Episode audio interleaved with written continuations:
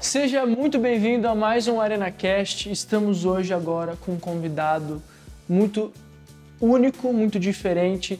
Ele é um homem casado de 37 anos de idade, ele é formado em direito, mas atualmente ele é um empresário com muitas bênçãos na vida dele, né? Estamos aqui com o pastor Alan ou Alan? Alan. Alan. Alan. Amém. Isso aí é porque eu tenho um discípulo meu chamado Alan. Provavelmente ele tem um L só no nome, né? Putz, aí você me pegou. aí eu já não sei. Mas é isso. Estamos aqui com o pastor Alan, Alan, perdão. Valeu, né, irmão? Tamo junto. Conta um pouco sobre você, sobre sua história, sua trajetória. Danielzão, bom estar aqui com você, com essa galera do Arena. E minha história começa lá em 2003. Na verdade, minha história começa quando eu nasci, né? Mas Sim. no Arena ela começa lá em 2003, quando eu, eu conheci o Arena. E na verdade eu cheguei na igreja, não era Arena, ainda era Espaço Alternativo. Espaço alternativo. E duas semanas depois que eu fui para o meu encontro com Deus, que até então nossa revisão de vidas, Depois escola de líderes. na época era escola de líderes, exatamente. É, pai. Eu fui para o meu encontro com Deus, duas semanas depois a gente se tornou Arena Jovem Caramba, que legal. e foi quando a Bispa Lúcia sumiu, então eu vi do dia que a Bispa Lúcia subiu E naquele assumiu. púlpito e assumiu a arena e daí para frente a gente Tudo isso em Brasília. Tudo isso em Brasília, na sede, e acompanhei toda essa trajetória aí até hoje. São 17 anos, vai fazer 18 Vai fazer anos. 18 anos agora. Nossa. Caraca, que interessante. É, é, essa está sendo, acho que a característica mais forte desse podcast é juntar alguém da minha geração, que se converteu há, pô, menos de 5 anos atrás. Você tem quantos anos? Eu tenho 18 anos. ou seja, eu me, A minha idade de É, conversão. a, a sua, a sua idade de conversão é a idade que eu tenho de vida. Olha que louco isso. Né? Isso é, então, por isso que a gente juntou. Né? Eu que sou, pô, tô aprendendo a andar ainda na fé, e você que já é um pastor, né? É, você é pastor de alguma igreja, de algum. Ah, você é pastor de alguma equipe, não é? Isso. Eu tenho uma Isso. equipe hoje na sede, sou discípulo do Bispo Lucas, da Bispa Priscila, Top. e já passei pela Ceilândia também, já... Eu ti- saí da sede, fui para Ceilândia, da Ceilândia para sede, hoje a gente tá 100% na sede. 100% na sede. Eu fui, eu fui na sede terça-feira, pô, que, que igreja linda, né? Que Fenomenal. igreja linda, cara. Eu tenho, eu tive a honra de participar do discipulado do, do pastor Zanini, né? E de verdade eu admiro muito vocês que estão há, há um tempão aqui. E ah, deixando essa brecha aqui já, eu já quero fazer a primeira pergunta para você, que é o seguinte: você se converteu em 2003, 2003. certo? O que, que você vê de diferente de 2003 Uhum. né, na questão de relacionamento de discípulo e líder? O que, que você vê de diferente Pra hoje em hoje? dia? Para hoje. Top, boa pergunta. O que acontece? Eu costumo dizer o seguinte: a Sarau Nossa Terra ela tem uma característica única, Uhum. única. Não adianta você procurar isso em outro lugar que não vai ter, que é um relacionamento profundo de liderança entre líder e discípulo. Isso aí é algo que, assim, é, é a nossa característica, é a nossa essência, né? Sim. E, e eu tive a oportunidade de ter excelentes líderes, né? Que me acompanharam desde o início. E o que eu percebo, né? A diferença é, assim, o empenho na formação de uma pessoa. Vou te dar um exemplo. Os meus líderes direto, na época, na verdade, o Rafão, pastor Rafão, do Rio de Janeiro, quero mandar um abraço aí para ele Braço, Rafão. era o meu líder direto e tinha o líder acima dele que era o pastor Dori, que está lá em Ribeirão Preto, lá próximo a você, em São Paulo. Era o líder do Rafão, mas ele me acompanhava também. Então, tanto o meu líder direto como o líder do meu líder, né, Sim. que era o, o pastor Dori na época, era, era diácono Dori na época, me acompanharam muito de perto. Então, hoje, o que eu vejo de diferente é que muitas vezes os líderes eles não têm aquela mesma disposição de estar realmente perto Do discípulo. do discípulo. Né? Eu me lembro que por dezenas e dezenas de vezes eles foram dormir 4 horas da manhã, 5 horas da manhã, 3 horas da manhã, conversando comigo, direcionando, orando e, e, trabalhando alguma coisa ali que pudesse me fortalecer na fé. Eu vim do mundão. Eu uhum. vim literalmente do mundo. Eu não tive tive uma formação bacana pela minha família, tive, mas não tive uma criação na igreja, Sim. não tive uma criação é, é, conhecendo o evangelho. Então tinha muita coisa que eu precisava aprender, tinha muita dúvida Realmente. que eu tinha. Apesar de ter uma decisão, o relacionamento assim era muito profundo. E eu percebo que hoje os líderes eles têm uma certa dificuldade em aprofundar no relacionamento com os discípulos. Eles eles querem uma coisa mais superficial, até porque a geração hoje a impressão que a gente tem é que ela é um pouco mais superficial também. Sim, demais. Então, isso acaba refletindo na própria liderança e que eu vejo que fez to total diferença na minha formação. Por eu estar aqui hoje falando com você, é, é exemplo disso. É essencial. A gente pode ver que é, a gente pode ver que o relacionamento do líder com o discípulo é essencial para a formação do discípulo, porque eu, vejo muito eu vejo muito isso. É, de às vezes o líder espera a primeira atitude do discípulo para ter um uhum. ter um relacionamento. Na verdade Sim. é ao contrário. O líder que tem que ter o primeiro passo, né? Com certeza. E, e eu, eu, admiro muito isso porque é o que você falou. É difícil de você achar isso em outras igrejas. Eu tenho casos de discípulos meus que eram de outras denominações e falou falou exatamente isso para mim. Pô, eu passei dois anos naquela igreja e ninguém nunca falou comigo. Ninguém nunca falou comigo. Eu entrava na igreja e saía e ninguém nunca me chamou para alguma célula, me chamou para um discipulado e eu acabei me desviando, acabei me esfriando uhum. e, e, infelizmente isso é muito presente em algumas igrejas, Sim. né? Eu acho que graças a Deus essa nossa terra teve essa essa sabedoria de lidar com, com as ovelhas, né? Então eu, eu acho isso eu acho isso muito incrível, muito interessante. Todos nós precisamos de relacionamento. eu, eu quando eu era um jovem da sua idade, 18 anos, eu tinha dezenas, se não centenas de amigos no mundo. Sim. A partir do momento que você conhece a Deus, você precisa manter relacionamento com as pessoas. Você não vai ficar isolado dentro de uma sala ou vai se isolar numa montanha e vai Sim. sumir do mundo. Não, você precisa trocar suas amizades, porque provavelmente muitas delas não vão te fazer Bem... crescer e evoluir da forma como você espera mas você precisa ter outras amizades. Então, é, é, eu encontrei isso na Sara Nossa Terra. Assim, foi algo muito interessante que não, eu falei do, dos meus líderes, mas não somente eles. Cara, tinha uma galera que abraçava é, é, você quando você chegava. Por exemplo, eu tinha uma rotina diária é, de saída de balada. Eu saía de segunda a segunda, não era assim ah, sexta, sábado e domingo. Era de segunda a segunda. Segunda-feira, terça-feira, quarta-feira, baixava um monte de irmão discipulado lá em casa. Eu falava, não, nós vamos ficar aqui, a gente vai inventar alguma coisa para fazer aqui, para segurar aquela pressão dos meus amigos do mundo me chamando para ir para boate, me chamando para ir para um show, me chamando para ir para balada. E a galera, não, não, você não vai ficar aqui com a gente, tal. E às vezes eu até queria ir com eles, mas eu falava assim, cara, olha a atenção que esse pessoal tá me dando. Por mais que às vezes eu ainda estava tentado a voltar para o mundo, os meus amigos da igreja, eles sustentaram uma barra sinistra de falar, não, você vai estar com a gente, você não vai estar sozinho, aquela coisa toda. Uhum. E isso também fortaleceu o meu processo de conversão. Né? Que é para você que não está familiarizado com isso aqui. Toda vez que você fala uma coisa que eu acho essencial, eu puxo uma plaquinha e falo, Uh, que palavra. Uh, que palavra aqui, velho. Eu acho isso muito. Eu, eu, acho isso muito incrível.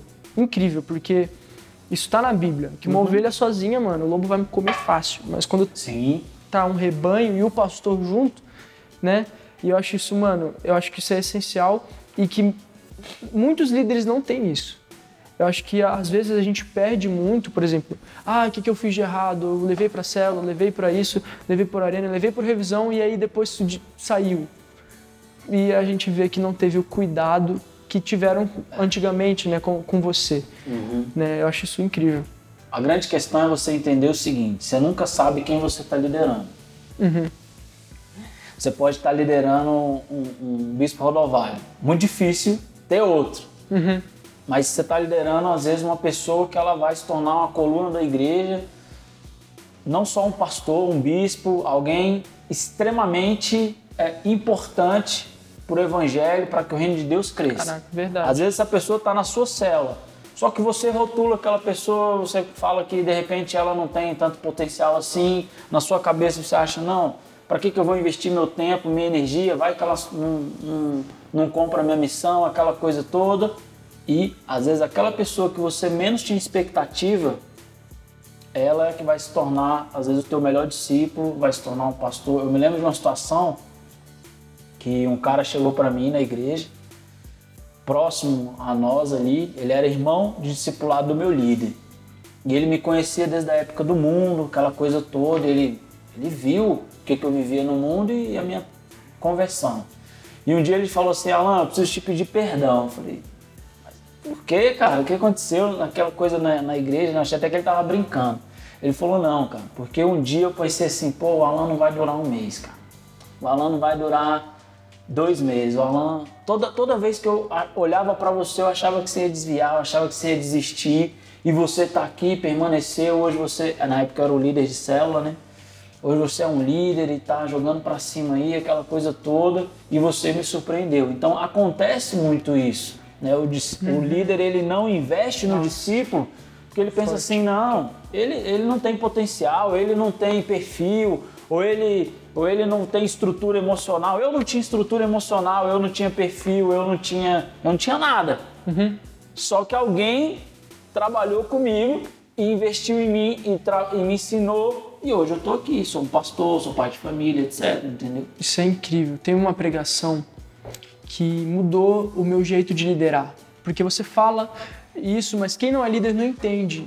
É, é, de chega uma, um visitante na célula e às vezes você como líder você fala assim, ah, difícil dessa pessoa permanecer. Sim.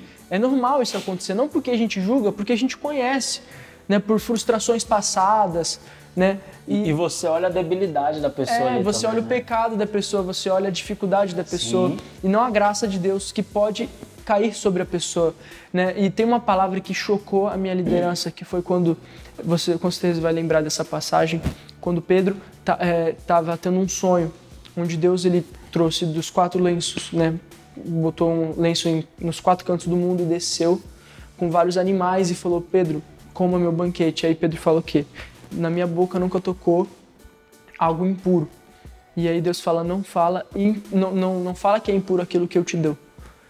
E eu lembro que nessa pregação, meu pai ele falou que às vezes Deus ele nos dá pessoas que a gente considera impuras. Uhum. E a gente julga essas pessoas. E Deus Perfeito. fala: não fala o que é impuro, aquilo que eu te dei. É. Isso é. E, Lá em João 15, Caraca, 16 isso é fala: muito Não foi forte. você que me escolheu, né? não foi vocês que me escolheram, fui eu que vos escolhi. Então, como é que você fala que alguém que Deus escolheu para estar na sua cela, alguém que Deus escolheu para estar debaixo da sua liderança, não é capaz. não é capaz? Você está querendo dizer que você sabe escolher melhor do que Jesus? Exato. Não faz sentido, Aqui, né? ó, mais uma, mais uma aqui, ó. Aqui, ó. Então, assim, é, é, em hipótese alguma, é, vai ter alguém que não. Cara, que não é capaz. Eu penso assim, vai depender muito da pessoa, obviamente, você não tem como tomar decisão por ninguém, Uhum. mas o papel do líder é acreditar, acreditar e Sim. E acreditar, e investir tempo, investir energia, senão Se, né, se nenhum líder acredita, imagina o discípulo. Não tem como, não tem como. E uma coisa que o meu pastor, o nome dele é Pastor Sabag, ele, ele, é, ele é uma pessoa assim. Eu não sei se você lembra dessa série de palavras, Os, Os Improváveis. sim. Ele, ele, ele, assim, ele é, um, ele é um dos maiores improváveis que eu conheço. Né? Eu vou contar brevemente a história dele. Ele veio de uma família muito pesada, onde o pai dele deu maconha quando ele tinha dois anos para ele, na boca dele. Quando ele tinha dois anos de idade, deu maconha para ele. A mãe, ela era fazia parte de uma religião que tomava um chá, que é o chá ayahu- ayahuasca, não sei se você já ouviu falar. É uma seita onde você toma um chá de cogumelo muito forte, onde você fica alucinado por, sei lá, sete, oito horas. E nesse, nessa, no meio de tudo isso você tem um encontro com Deus. A mãe dele fazia parte dessa seita, o pai dele era drogado e ele vivia numa, numa, numa parte de Goiânia muito pesada. O que aconteceu? Ele cresceu traficante, é, andava armado, já trocou tiro com polícia, já era um cara assim, assim, é, promíscuo até você mandar parar. Condenado a dar errado. Condenado a dar né? errado. Ele era, mano, vendia droga, assaltava, era uma pessoa, desculpa, pastor, né? Tô, tipo, ele mesmo conta esse testemunho, não, não acho que eu tô expondo ele, mas ele teve um- uma experiência com Deus assim, absurda. Sim. E que ele se converteu e ele falou que o versículo que marcou a conversão dele foi aonde abundou o pecado, superabundou a graça de Deus. E no primeiro revisão de vidas que ele foi trabalhar, ele levou 18 pessoas, sozinho. E dessas 18 pessoas, ele sempre fala, eu esqueci o número, mas acho que tem mais de cinco pastores dessa arma nessa terra hoje. Então você vê assim, cara, é, é, você olha para um cara, um traficante, um, sei lá, um cara que é um Zé Ninguém, um cara que você fala assim, não, esse cara aí não. Mas aí, atrás da história dele, Deus quer abundar a graça. É, o, o próprio exemplo disso são os próprios discípulos de Jesus, né? Sim, exato. Isso é muito interessante, né? É muito, é muito legal. Cada, cada pastor, cada bispo que vem aqui traz uma linha diferente para a gente conversar. E essa linha que a gente tá, eu gosto muito, porque jovem acha que não consegue superar o pecado, jovem acha que não consegue superar o, o vício. É, eu sempre falo assim, eu vim do, do, do miolo do miolo do pecado. Eu era aquele cara que bebia todos os dias, usava droga, é, sexo ilícito, tudo que você pens- pensar assim, baladas em Brasília, praticamente todas, algumas inclusive nós éramos organizadores delas, né? então assim, acesso a pensa o seguinte, o que que um jovem hoje, hoje, 18 anos depois de 19 anos, gostaria de ter lá no mundo? Ele quer ter Mulher, mulher, acesso às melhores festas, ele quer ter uma pseudo-fama ali, ainda mais hoje na, com a questão das redes sociais. Exato. Ele quer ter dinheiro. dinheiro, eu tinha acesso a tudo isso. Então, é, eu sempre falo assim, eu não vim servir a Deus porque minha vida estava uma desgraça, porque eu estava mal, porque eu estava acabado, porque minha família estava destruída. Não, eu vim servir a Deus porque eu entendi que servindo a Deus eu teria uma vida muito melhor do que eu tinha. E eu entendi que aquele, aquela vida no mundo, aquela vida no pecado, cara, ela não ia me levar a nada. E, e a maior prova disso é que hoje, 18 anos depois, alguns, né, muitos eu perdi totalmente o contato, mas alguns daqueles amigos daquela época que eu é, tenho a oportunidade às vezes de encontrar na rua, ou às vezes alguns deles ainda moram próximo à minha mãe. Quando eu vou visitar minha mãe, eu acabo encontrando um ou outro, a gente para ali para bater um papo rapidinho. Eu vejo que eles vivem a mesma vida que a gente vivia quando a gente era jovem, Sim. com 18 anos, entendeu? Então, assim, os caras vivem a mesma coisa, uma vida sem propósito, não construíram nada. Cara, assim, às vezes ah, tem um bom emprego, tem uma coisa, mas é só isso, entendeu? Uma Sim, vida sem totalmente propósito. vazia, sem propósito nenhum. E graças à minha conversão, graças à minha decisão, eu hoje posso dizer que eu tô assim, não tem nem como comparar. Assim, se for comparar, porque vai parecer que a gente está sendo É injusto, né? Não tem é, como. Parecendo assim, ah, não, você tá tirando onda que a sua vida é melhor do que a dos outros, mas não tem como falar que não é melhor. É, é infinitamente superior, entendeu? E tudo isso graças à conversão, graças ao apoio que teve dos líderes, dos irmãos discipulados, da igreja, né? o, o papel da igreja. Como que alguém hoje pode falar assim, ah, você não precisa de igreja, que é esse papo idiota Dos que tá falando, é, né? desigrejado. Eu fico pensando como? Como é que um cara hoje, na- que, tá, que tá na minha condição, que eu estava há 18 anos atrás, totalmente envolvido no mundo, totalmente mergulhado no mundo. É, é, eu, eu sumi às vezes uma semana, dez dias, entendeu? E ninguém sabia nem onde eu tinha ido, pô. Eu tava viajando, tava fazendo alguma coisa sumido no mundo. Então, como é que um, um jovem que tem essa idade, que tá vivendo isso no pecado, como que esse cara vai ter força para permanecer no evangelho sozinho, do nada? Sim, Não exatamente. estou falando que não existe é, é, decisão no coração dele. Às vezes até tem a decisão, mas o apoio é fundamental. E isso só a igreja fez por mim. É, isso é muito importante, cara, porque isso entra num assunto que eu entro em quase todo podcast, formiga que tá ali atrás, tá participando aqui junto com a gente, mas a, a minha geração ela pega influências na internet, Sim. ao invés de pegar influência nos pastores que estão nas igrejas, tete a tete, pagando preço, fazendo sacrifício diário. E às vezes pessoas da minha geração, da minha idade, valoriza mais quem está na internet do que quem está pagando preço por elas. E acaba não tendo resultado por causa disso e ainda culpa o pastor dela. Fala, tá vendo? Não tô, não tô tendo resultado. Você não é, você não é, é influente na minha vida. Você é isso, você é aquilo. E começa a procurar. Esses dias, cara, eu entrei em crise, mano. Obviamente eu não vou falar, eu não vou falar o nome do pastor que falou isso, mas o pastor que falou isso, se por acaso ele ver esse vídeo, você sabe que é você, o seu abençoado.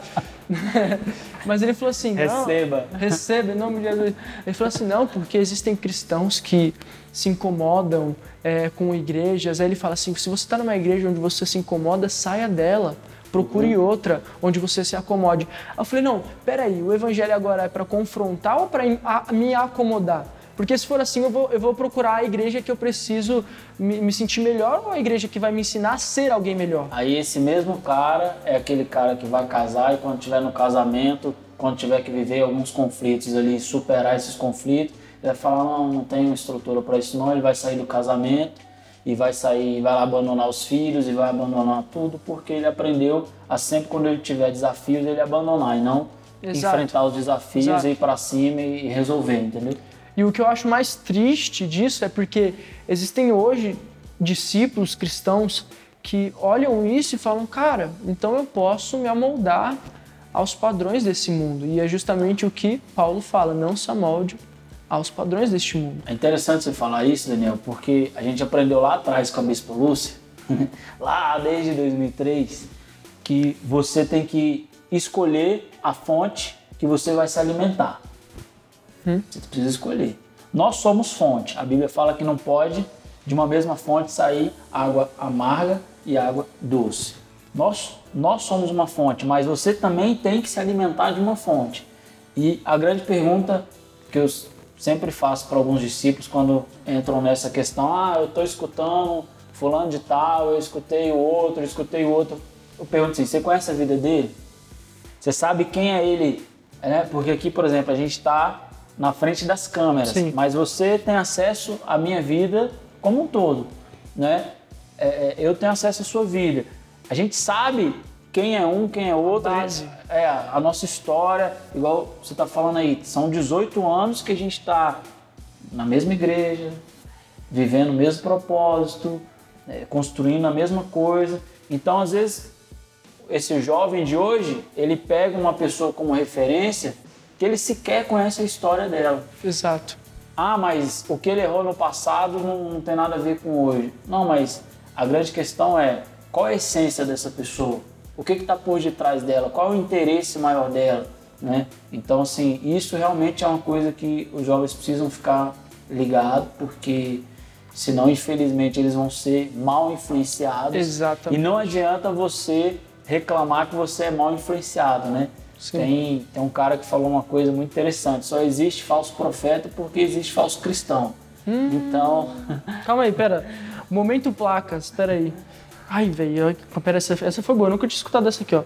É pra aplaudir de pé, igreja. Aleluia. Só existe alguém para pregar um monte de, de besteira, besteira, porque tem um monte de gente querendo ouvir besteira. Exato. Então você não pode reclamar daquilo que você está sendo influenciado se você emprestou seu ouvido. Sabe o que eu acho? Eu acho que todo ser humano tem essa fase. Não, não vou generalizar, mas você vê muito evidente na adolescência. Os, os adolescentes, ah, meu pai é chato, meu pai é isso, meu pai é aquilo. Uhum. Porque o pai ama e corrige. Sim. E o adolescente geralmente fala, ah, eu amo minha amiga, porque o amigo apoia e abraça os erros. Então eu acredito que quando o, o discípulo ele é muito apoiado pelo seu líder, ele está fazendo muito mais papel de amigo do que de um líder, é. né? Jesus falou o seguinte: basta ao discípulo ser como seu mestre. Então você tem que olhar para cima, você nunca olha para os lados. Exato. Você olha até para os lados para de repente ajudar a fazer alguma coisa, mas não para é, ser influenciado.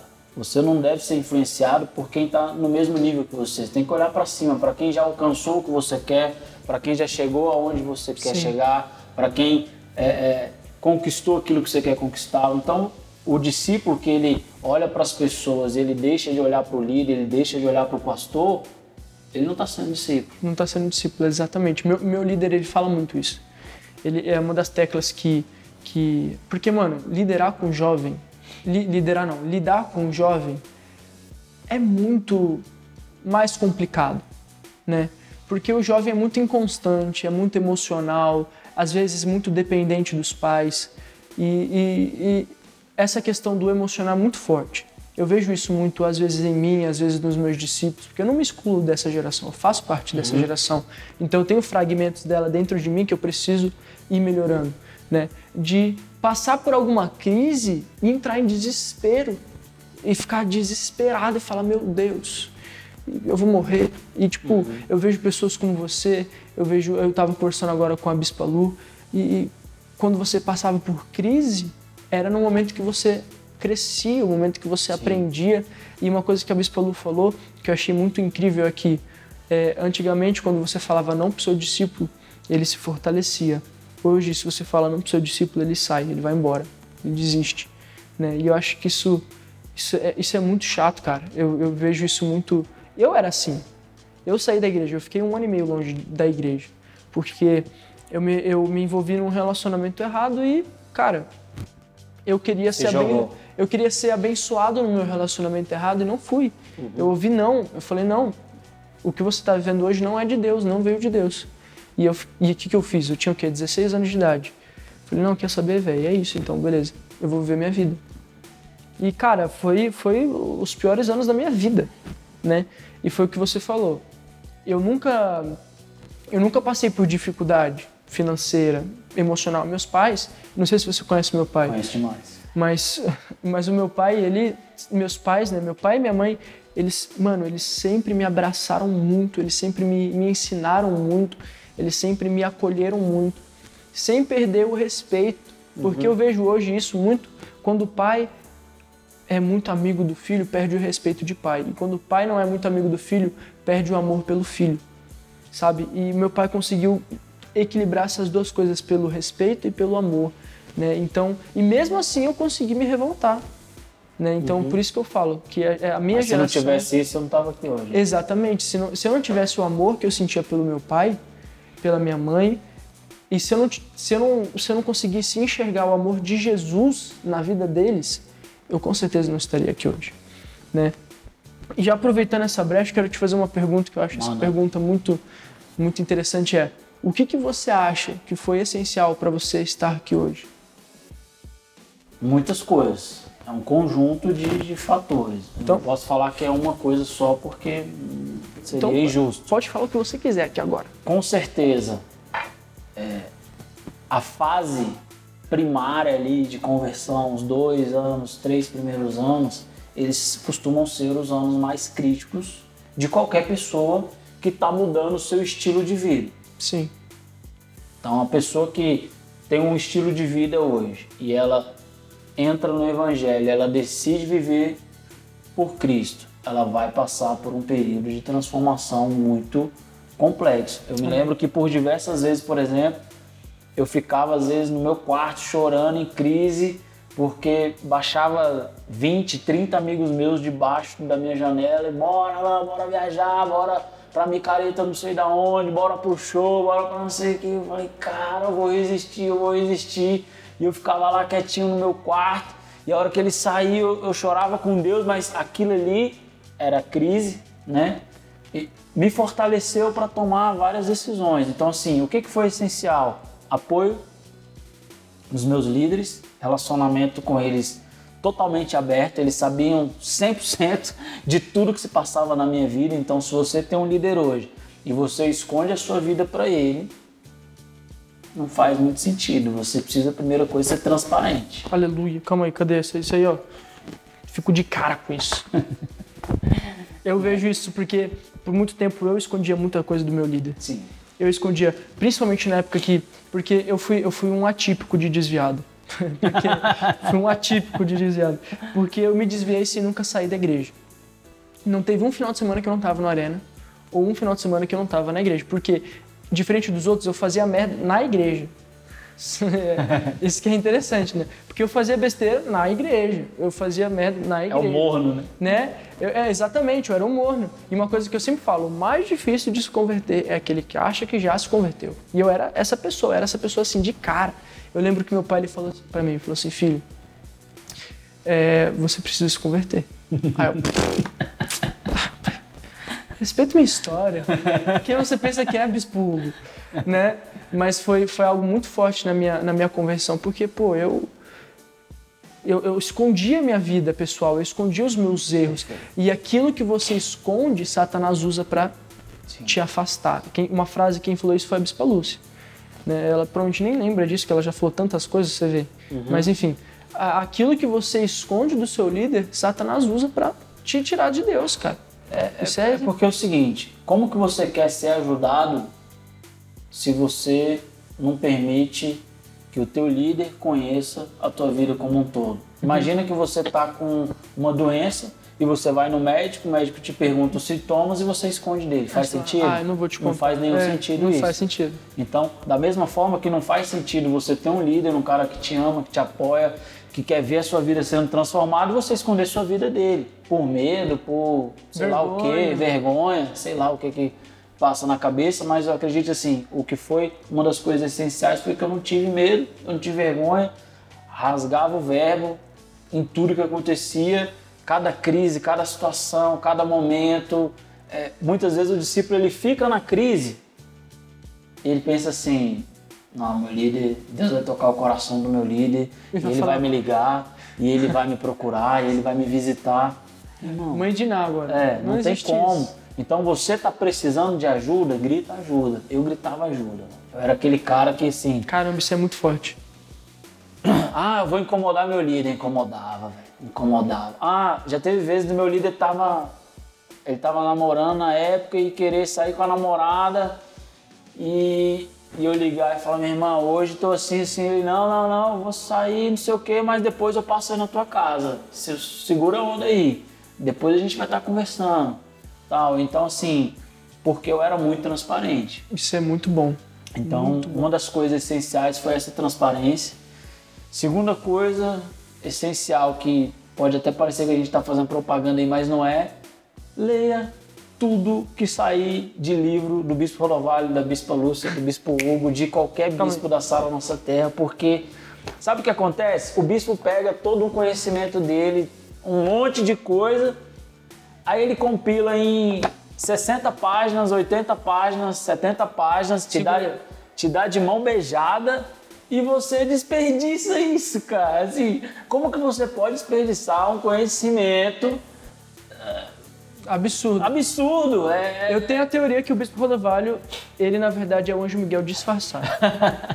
Eu tenho essa teoria de verdade, cara. Então, assim, eu acho que foi um segundo ponto. E, ó, quem tá te falando aqui, eu não gostava de ler, eu não gostava de estudar, mas eu entendi que sem o conhecimento adequado, cara, eu ia ser enganado. Se você não sabe a verdade, Jesus falou o quê? Conhecereis a verdade. E a verdade vos Libertará. libertará. Se você não conhece a verdade, como é que você quer ser liberto? Como é que você quer viver a transformação? Só que a gente acha que conhecer a verdade é só conhecer assim, não, eu fui na igreja, eu conheço a verdade. Você conhece a verdade todos os dias.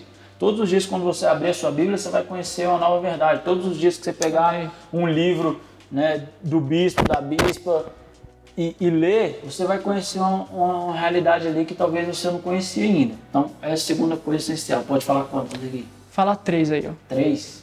Só mais uma, então? Então fala só mais duas aí. Beleza. Então eu falei da transparência né, com a liderança, falei De do- ler. de ler os, os livros do bispo, porque se você perder isso, você- assim, desculpa, Tá, tá bobeando?